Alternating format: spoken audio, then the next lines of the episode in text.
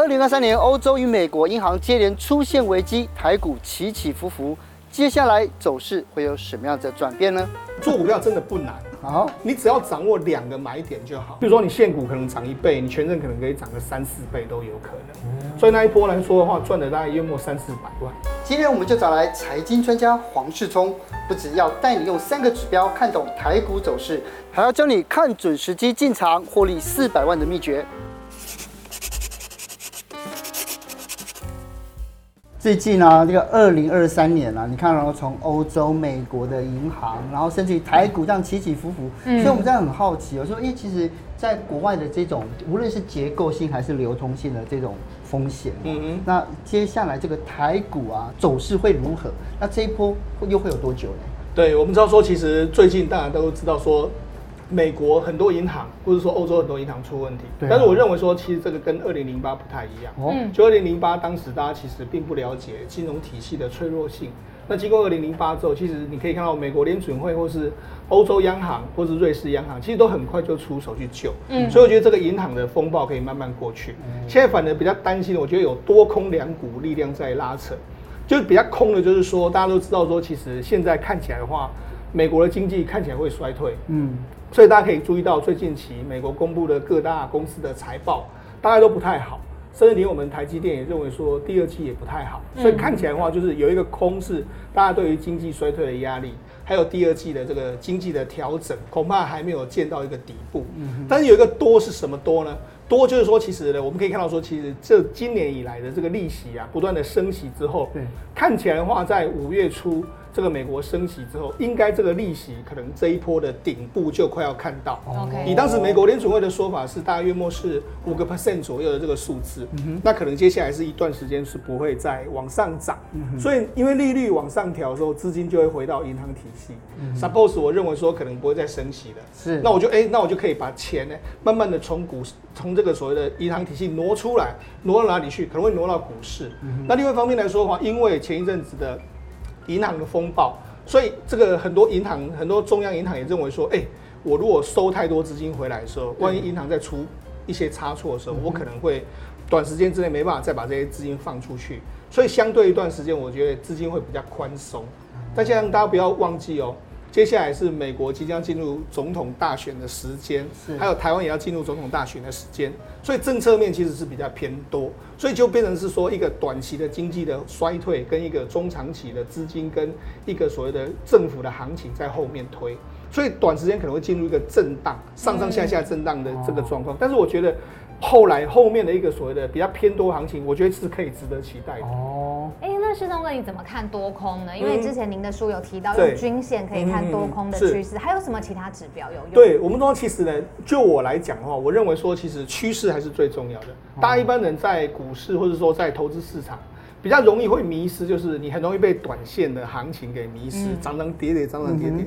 但其实你要有一个心中一把尺，就是那个年线，我会抓大概约莫是两百天的均线，就两百天的均线，它是往上还是往下？抓这么长？对，就是它是一个定个趋势，一个力量，就是年线往上，这个趋势就是偏多。年线往下，这个趋势是偏空，但是你不是说只有看到年线往上就是多，不是，你要看到这个年线是往上，而且它的角度是有一点陡的，嗯，如果是平的，其实那未必有真正的趋势会出现，所以你就看这个行情是往上还是往下。那如果我们用这样来盘点国际的股市来说的话。目前美国的道琼的年限是往上，美国的费城半导体的年限是往上，然后另外一个就是中国的股市是往上，欧洲的股市包括说英国、欧还有意大利或者说德国，还有英还有甚至是法国股市也都往上。目前台湾的指数的年限是走平。所以也就是说，接下来一段时间，如果能够全面的，如果你看到一个指标是全部的各国的均线的年线都往上走，嗯，那不用怀疑，就是多头行情又来了。嗯，那至于很多人会看所谓的 K D 指标或是 R S I 指标，我觉得那些指标来说，你可以参考。譬如说，你可能用个年线当成是你一个主要的看多看空，然后用所谓的 K D 值，每一波的 K D 值来到低点的时候。年线往上，K D 值往往下走，走到相对低点的时候，我觉得都是一个买点的这个时间。哦，嗯，就我觉得这样的一个多跟空这件事情就很听起来就有点混乱，就有点矛盾。为什么呢？你看伯南克在他的新书里面讲说，是 Fed 为了要打通膨，他绝对。他也允许美国的经济衰退，对。然后 Fed 已经出来讲了，就是说，哎，这个美国经济有衰退的可能，是没错。可是我记得我世东哥在其他的地方，包括专栏很多都讲说，现在是投资进场的好时间，嗯嗯嗯，可是也不能瞎买嘛，对，不对？那我们要怎么样去分配这个投资？对，没错。我觉得说很多人都说，好像经济跟这个所谓股市会连接在一起。其实我提醒大家一点，其实经济的数字未必是跟股市最相关的。哦。跟股市最相关的是金钱的流动。哦。就说如果你有钱的时候呢，这个股市就会涨。哦。没有钱的时候，其实股市还是会跌。是。我举一个很大家可能会直观上觉得很矛盾的，譬如说 COVID-19 爆发的时候，对对。大家一定认为说这个经济完蛋了。对。垮了。对不对？那股市也从台股也从一万二跌到一八千点，垮了，完蛋了，会不会跌到更低？嗯，可你看到接下来没有，嗯，行情反而是从八千点一路涨到一万八，油门踩到底的冲法。对，大家觉得大家觉得很奇怪，对不对？为什么？因为美国当时把利率降到零，然后不断的把钱放出来，嗯，所以当然就是在这样推动之下，股市就会上去。嗯，所以我觉得现在大家可能会看到一个很矛盾的点，就是。经济不好，嗯，接下来我们可能看到很多公司股票都衰退啊，怎么？哎，那为什么股市会慢慢的温温的往上冲？就是因为钱又开始放出来。那当然，我觉得不能够盲目的去买，我们一定要。在股市投资的时候，我们那个一定要选那个年度最夯的几个产业哦。譬如说，包括说像如果以今年来讲的话，大家都会讲到 AI，AI 对，太红了，对不对？AI 啦，军工啦，或者电力概念股啦，对不对？尤其是大家都一定会玩这个 ChatGPT，对，然后牵扯到说这个 AI 人工智慧的新时代来临，对不对？连伊隆马斯克也要投资。那当我就我们一般人来说，你可能买台湾的 AI 股票，最重要的一档就是创意嘛。对不对？三三四三的创意，可是很多人就说：“哎呦，啊，一支股票一定几千块啊？”对啊，我买不对啊，几千块要一百万。看都不敢看，都买。没错，那涨跌那么大，对不对？而且对很多小资主来说，会觉得说望股兴叹。我想要买这个创意，我也没办法买。对，那其实我这我觉得这时候呢，我们很多小资主就要把权证学起来。嗯。权证它其实就是可以用这个小小的资金呢去买，你买不起创意，你可以买创意的认购权证，那看多的股票，你用这样子用权证以小博大的特性，我觉得这蛮适合。甚至前一阵子大家可能看到台积电法说，假设你认为说，哎呦台积电看起来它第二季业绩不是很好，你想要去空它的时候也是一样。空的时候，你如果去空台积电的现股，哎、欸，我们现在做空成本是比较高的，对不对？嗯、你可能就要把资金的股票的百分之八九十甚至一百趴才能够做空一档股票。OK，那你可以买它的认售权证，就权证你可以多空都做，而且用小资金去做。嗯、我觉得这个是蛮适合一般小资主我们切入的一个时间点。哦，是通过，我们节目之前其实有介绍过权证，但是我很好奇您自己的操作的实力。嗯就是可不可以跟我们分享有一次很成功的经验？对然后你的关键是什么？对，创意是最最近，但是我之前来说是做大立光。大立光。对，因为其实，在约莫几年前的时候，那时候大立光一一档股票的公司的这个股价是两千多块，两三千块。就更那说实在的，你要两三千、两三百万的资金，对不对？对啊。当时我就认为说，好，那我们是用以小博大的方式，嗯、那我就买的大概约莫是，因为我们要权证有那种所谓的一百股为一个单位的权证，哦、或者说有一千。股为一个单位，有各式各样的权证。嗯、那我当时买了一百股的权证，那月末是买了大概投入的资金大概是一百万左右的。嗯、那因为他后来顺利的就从三三两三千块涨到四千块嘛，那所以那一波，因为权证通常它的波动幅度会相对比较大。嗯，比如说你现股可能涨一倍，你权证可能可以涨个三四倍都有可能。嗯、所以那一波来说的话，赚了大概月末三四百万，算还蛮蛮成功的一个例子。但呀，对对，我觉得。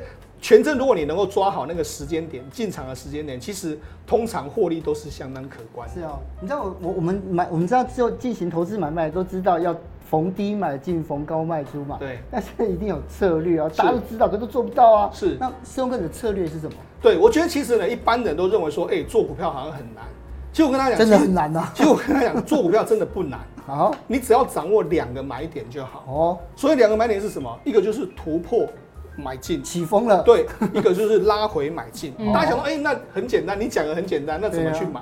譬如说有一档股票一直在一百一到一百二盘整非常久，嗯，突然之间它突破了一百二，而且那一天有量呢，你就可以认为说它可能就是个突破点，你可以选择在那个时间点去买这档股票，嗯，这就是所谓的突破买进。那第二个就是拉回买进，就是说譬如说一档股票从十块涨到十五块，然后哎。你当然不要去追嘛，因为短线涨五成。但是如果拉回一半，拉到十二点五块的时候，那你就可以在那时候买啊。这就是两个买进的时间点。只是一般人可能你平常都听了太多股票，而且而且股票实在太多了，一千多档了，我怎么锁锁定？我当然知道这样子，可是我就是看不到它。对，我就跟大家教教一个方法，就是你你把我们当初讲的所有今年的主流股，刚才不是讲了 AI 人工智慧，对不对？然后军工产业。电力产业对新能源，你就把那些股票看好就好啊，锁倍区缩小。对对对，锁你一定要这样，因为我们知道一般人在股市不容易赚到钱，就是你今天买这个，那天买那个，那个那个那个那个策略配置。对对对，像我们要打击也是一样，你一定要进入好球带。而已嘛。对对，你要进入好球带，你才能挥嘛，对不对？所以你就锁定那些，然后那些有进入这个你的好球带范围的，你就去挥击。啊，其他的涨跌都不要管。其他我觉得其他的不用看太多，就跟我们的命没有关系。对对对对，因为很多股票都是这样。那个年度最会涨的股票，大概就是那些股票。是哦，那我们还有一个特色，就是必须问操作好的实力，也要问有没有惨赔的经验。我我觉得权证有一个很好的一点，就是说，因为它比较价格比较少，嗯，然后它的投入成本比较少，所以基本上你会亏的幅度也都相对比较有限。是这样，而且我我很多人会做一个投权证的投资方式，但是我不建议啊。比如说，你买一档权证之后，你可以放到它结算为止。放到结算为止来说啊，就是可能要么没有到达履约价，就是归零。对。那很多人会把它称为叫做自动停损啊，因为它的损失就是非常有限，对，非常有限。它不最最多就是归零嘛，嗯，它不会再亏。像如果你期货做做错方向，那个亏损会无限大。所以我觉得权证有好处，就是它的亏损会相当的有限。所以其实我在权证上面小亏的经验还非常非常多，几乎是三不五时都小亏，三不。但是你要做到一个就是亏损要有限的幅度，是赚钱要非常大。嗯，所以我才说你要抓好那个买点。我我曾经跟大家讲过，就是你一定要抓好就是突破买进的时间点，或者拉回的买进拉回买进的时间点。哦，那这两个我跟大家讲一个几率，就突破买进了，嗯，它的几率比较低，它大概十次呢。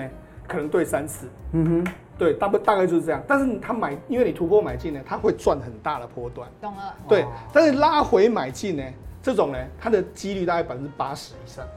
哦。我可以跟他很负责任讲，多很多，特别是好像涨幅比较小。对，它可能涨幅就会比较小。对，所以我才说你可以挑你想要做的哪一种。比如说我是比较爱好风险风险爱好者，你可以买那种突破买进。都买权证了。对对对，但这但我觉得权证哦。我我建议这两个买点你都可以尝试哦，因为可能是个股，譬如说个股你涨了一层，涨了两层，嗯，但是权证有时候就可以涨到五六层以上。理解。对，所以我觉得如果你用权证来操作的话，我觉得某些部分我反而会比较建议大家可以用所谓的拉回买进。因为它的几率会很高，几率很高之后搭配权证去利用的时候，这样你的胜率不但可以拉高，而且你短时间又可以获利。那就接着这个问，是不是权证里面有所谓的时间价值的内涵价值？对对对，它到底是什么？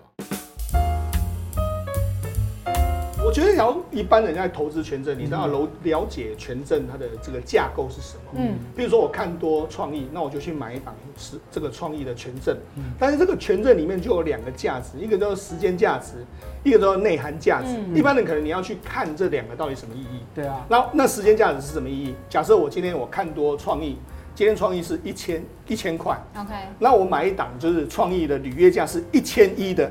哦，我现在一千嘛，按，履约价一千一还没到，对不对？所以你看多它，对对对，我看多它，但是它这个权证有假设它有两块钱，那这两块钱都没有任何价值，这个就是所谓的时间价值哦，因为它还没有到达它的履约价但是你却有那个价值，那就是时间价值。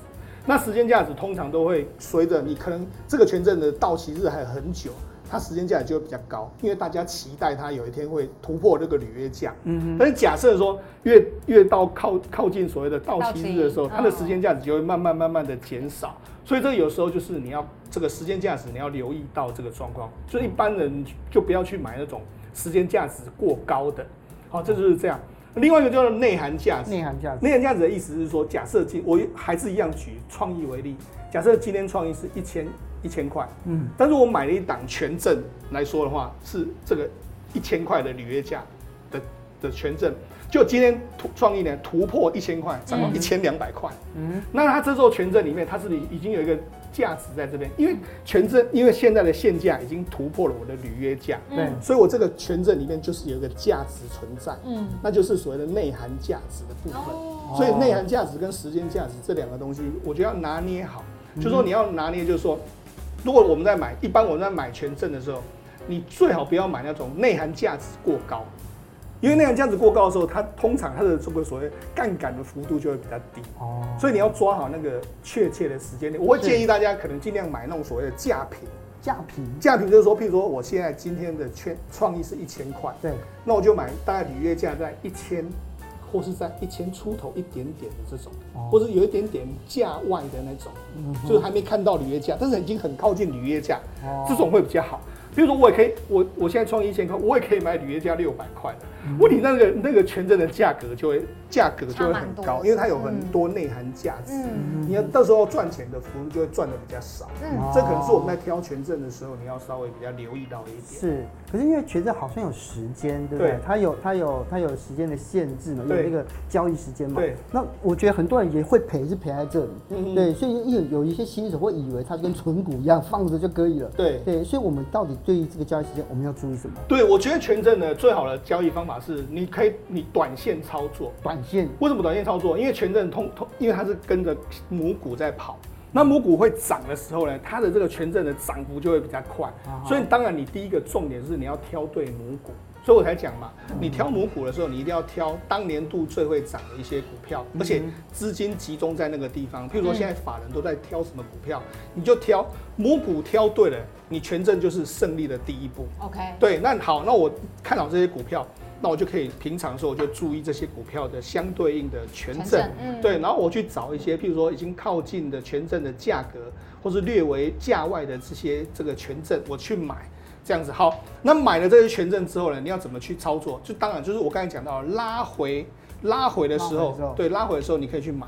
那拉回到什么时间点？我给大家一个建议的一个时间，就是说，通常股票涨上去之后，如果你拉回到，我刚才不是说年线是断多空趋势，对对对对，年线往上涨，它通常都会股票都一直一直会往上涨。对，那往上涨的时候，它会有一个回档的时候。那回档的时候通常是怎么样？接近地板的时候吗？哎、欸，通常我跟你讲，如果它涨很多，然后它又回档到底部，那个反而不是好股票。哦。通常是它涨，譬如说涨上去之后拉回一半，或者拉回三分之一，半三分之一。对，比如涨幅的一半，或者涨幅的三分之一，那都是一个非常好的介入的时间点。哦。然后另外一个就是说，你可以等这个回到均线。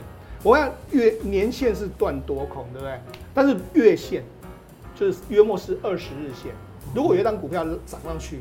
拉回到二十日线的时候，然后量缩止稳，我觉得那时候也可是可以买进的时间点。哦，那你可以在那个时候呢去买进你看好的权证。嗯，对，这样子当成一个状况。另外一个就是刚才哲清有问到说，难道权权证都不用停损的吗？要吧。权证，我我跟大家讲，因为权证一般的时候，我们我们都希望说买进的时候呢，它能够快速涨。嗯，所以如果你按照我刚才讲的方式，对，突破买进。或者说拉回买进的时候，通常你往下设一个停损点是可以设。那通常我跟大家讲，如果你是拉回买进的时候，通常不太需要设停损点，对，几乎都会在继续，都会继续在涨。对，我觉得是这样的操作方式。那至于权证的操作时间，很多人会说，那我就放到到期。对，但一般实务上比较少人会把它放到到期啊，就是因为它有时，因为它有时间价值，时间价值到最后的话就会变零嘛。通常我会认为说。假设你权证买进去，母股涨了三五天，我觉得你权证也可以出脱掉。哦，对，就大概用这样操作的方式，是。但是都要紧贴着母股来操作，不用守到守它到最后就对了。不用不用，其实 哎，我是建议说，通常你都是做一个三五天的短波段的操作，因为对因为对小资主来讲的话，其实我们要的也是这样，就是说我可能希望说在短时间之内能够快速获利，有拉出一波获利，我就我就跟大家讲。现股可能涨了十趴二十趴，权证可能会涨个一倍两倍，这个都比比皆是的一个状况。对，有没有觉得今天又是获益良多？有，因为之前看权证有点怕怕的，不知道该怎么做。其实其实权证哦，看似清楚啊看似风险好像很大，嗯、但其实如果你了解之后，其实我觉得它的操作逻操作的方式、灵活度，我觉得都比股票还要更好。真，谢谢思东哥，谢谢。